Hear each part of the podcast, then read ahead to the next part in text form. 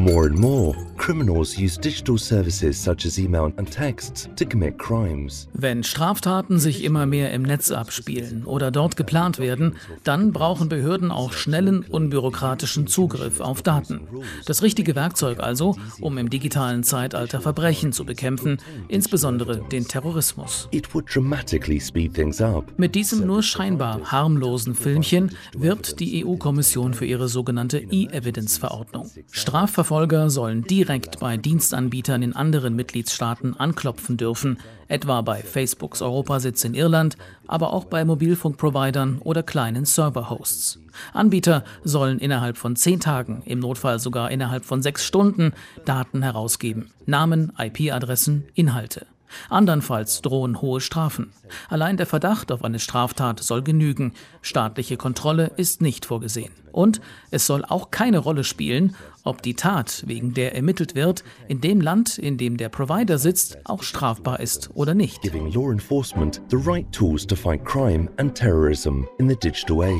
Mit dem EU-Parlament sei so etwas nicht zu machen, betont die Europaabgeordnete Birgit Sippel. Als Berichterstatterin des Parlaments verhandelt die SPD-Politikerin mit Rat und Kommission über den endgültigen Text der E-Evidence-Verordnung.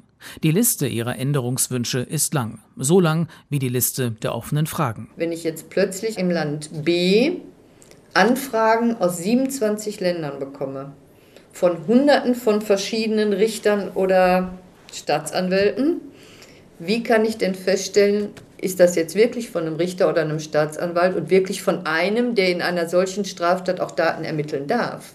Und wie ist der Weg der Daten? Fest steht, Datenmissbrauch wäre nach jetzigem Stand des Entwurfs nicht ausgeschlossen. Der Schutz von Grundrechten sei nicht garantiert und das könne dramatische Folgen haben, etwa für unliebsame Politiker, Aktivisten oder Medien. Außerdem die Abfrage von Firmendaten könne auch Wirtschaftsspionage Tür und Tor öffnen. Deshalb verlangt Birgit Zippel, dass es natürlich auch Sanktionsmechanismen geben muss, wenn an irgendeiner Stelle auffällt, dass ein Staat die Daten eben doch für andere Dinge nutzt, dass wir ein Vertragsverletzungsverfahren einleiten. Solche Dinge müssen geregelt sein.